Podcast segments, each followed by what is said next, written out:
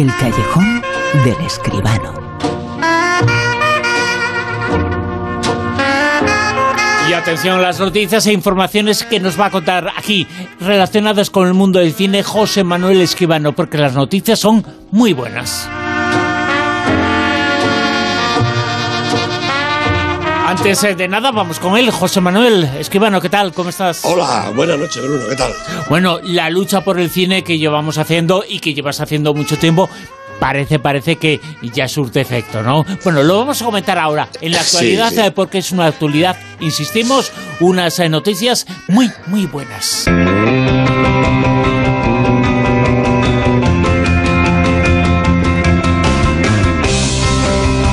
Vamos a recapitular un poquito hechos, un poquito informaciones. Eh, todas las semanas, eh, decimos eh, que todas es todas, eh, desde que comenzó todo este infierno de la pandemia. En todas se estaba reduciendo muchísimo la taquilla, pese, pese a que los eh, cines estaban cumpliendo con todas las normas, con toda la seguridad, eh, con toda la distancia. Pero eh, la gente no iba al cine, la gente tenía miedo. Se pasó de 500.000 euros, todos los cines juntos de España, a 300.000 euros, a 200.000 euros. La semana pasada todo eso empezó a cambiar. Y nos lo comentó aquí José Manuel Escribano. Ya había llegado, había subido, por fin había subido a 1.200.000 euros. Era una cifra espectacular. Bueno, pues la de hoy, la de hoy, José Manuel, es todavía más espectacular. Naturalmente que sí, Bruno. Estoy encantado de poder decir pues que la taquilla ha vuelto a subir, que parece que los espectadores están volviendo al cine.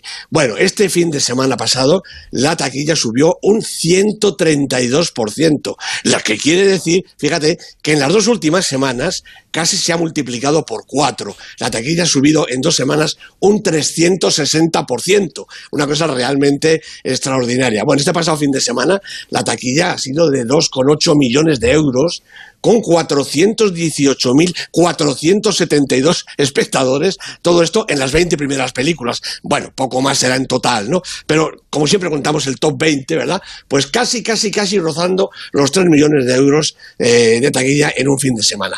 Y además hay que destacar, porque yo creo que esa es una de las causas principales de la subida, es que ha habido seis novedades nada menos en estas 20 primeras películas, de las seis, cuatro en las primeras posiciones. La primera fue Godzilla, Godzilla versus Kong, la película de, de Warner, que ha sido número uno con unos datos mm, mm, que se acercan casi, Oye, casi eh, a- fíjate si está volviendo toda la normalidad y que hasta las películas malas eh, las va a ver la gente más todavía. Pues efectivamente, y además, eso te iba a decir, que son los datos de Godzilla se acercan un poquito a un fin de semana normal. Millón y medio de euros de recaudación de la película de Godzilla, quiere decir un poquito más de la mitad de la taquilla se la ha llevado toda Godzilla, que ha sido ese gran estreno de cine, pues que la gente va a ver mayoritariamente. 220.000 espectadores largos, 426 pantallas. No es ninguna tontería. De hecho, es el mejor estreno en España desde el mes de agosto, cuando se estrenó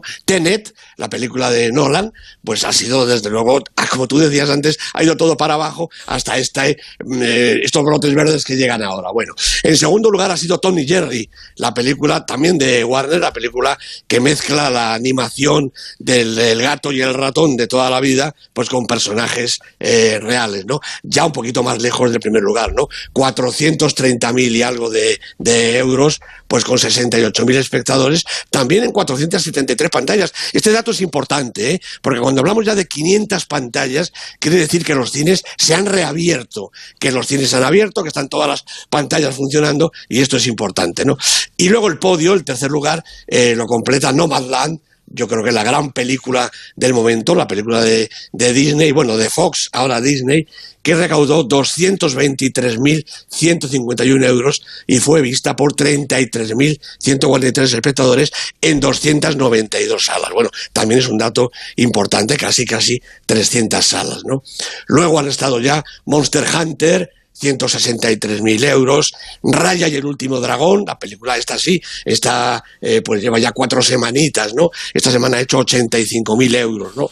Y luego ha habido pues eh, dos novedades españolas. En el puesto 14 se quedó Libertad de Enrique Urbizu, que recordemos que comparte el estreno en el cine con la serie de televisión, cinco episodios en televisión, una película poquito larga, pero no tanto como la serie en los cines, ¿no? Y un efecto óptico de Juan Cabestany en el puesto 19, ¿no?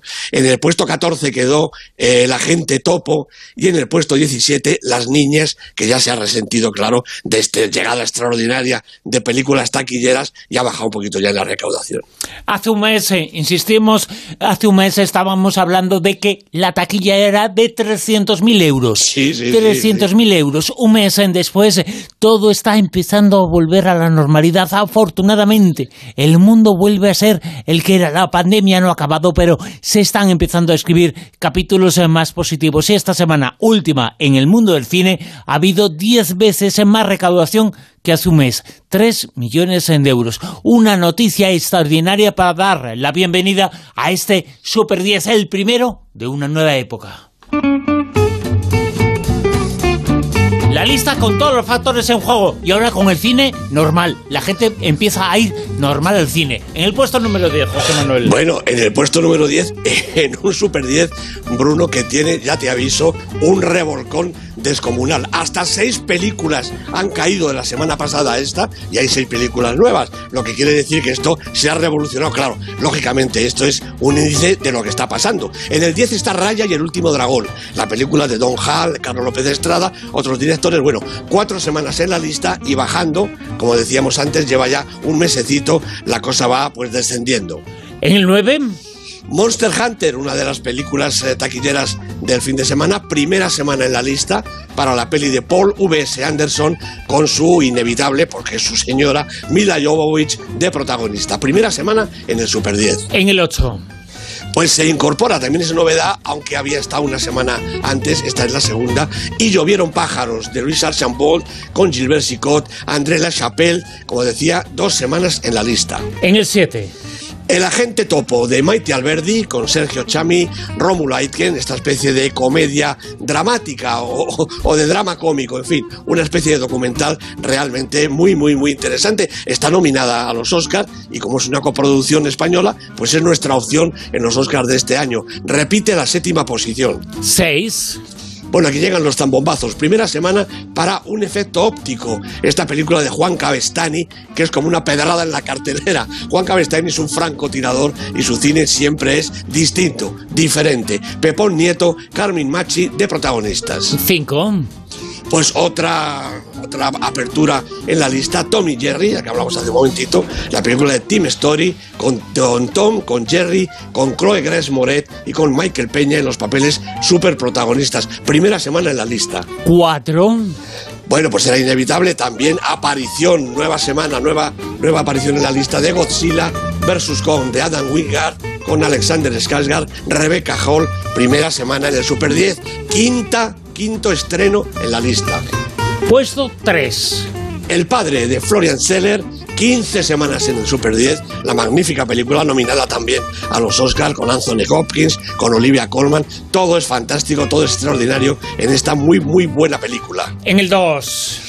Bueno, por redoble de tambor, en el 2 está Las Niñas, la película de Pilar Palomero, que después de 29 semanas en el número 1 ha tenido que ceder en su semana número 30, algo extraordinario. 29 semanas en el número 1, récord absoluto en el Super 10. Pilar Palomero es la directora, Andrea Fandos, Natalia de Molina, las protagonistas, en una película española estupenda.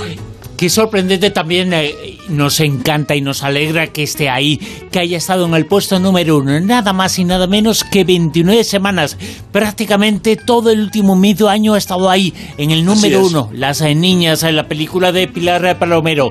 Pero esta semana que podría ser la número 30, bueno, con 29 semanas ahí ya es la película más importante de la historia del Super 10, eh, pero ha bajado al puesto número 2. Y qué curioso que todo cambia. Bueno, pues no nos alegramos, evidentemente que las niñas no estén en el puesto número uno, pero parece que la causa es buena, ¿no?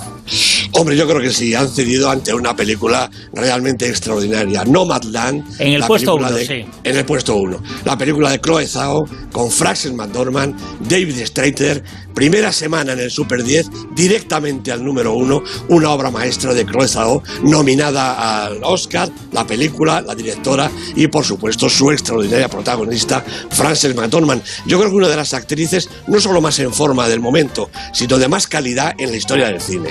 Vamos a hacer la búsqueda de una persona con que lo diga una persona me vale. Una persona que diga que no es una obra maestra.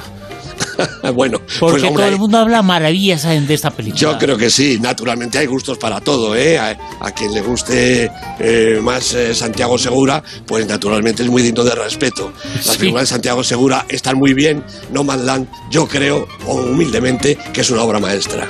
En el puesto número uno, No Man Land, el puesto número dos, Las Niñas, la número uno del momento y la película número uno de toda esta pandemia es Las Niñas. 29 semanas en el puesto número uno esta semana podía ser la 30, 30 semanas en el Super 10, pero ha bajado al puesto número 12 celebramos, eh, nos alegramos eh, muchísimo por estas eh, dos películas y sobre todo por eso que contábamos contigo, José Manuel, al comienzo. Ese hecho de que la taquilla parece que significa y parece que el mundo está volviendo a ser el que era. Antes, con 3 millones de euros, en un fin de semana diríamos que era bueno, espantoso terrible, horrible, pero es que la semana que pasada, que ya contamos que había 1.200.000, nos pareció estupendo, pues eh, fíjate lo que son 3 millones.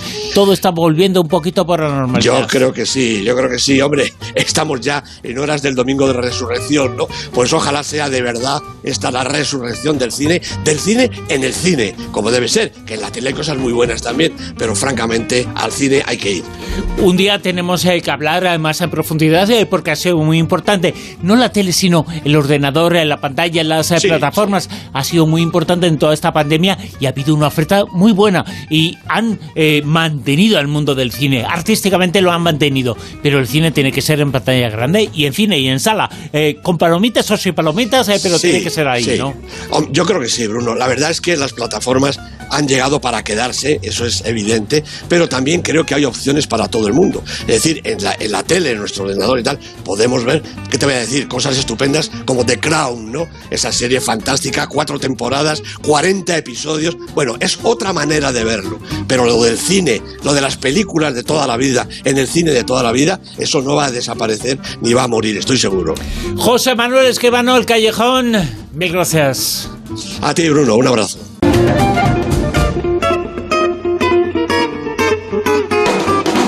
En Onda Cero, La Rosa de los Vientos.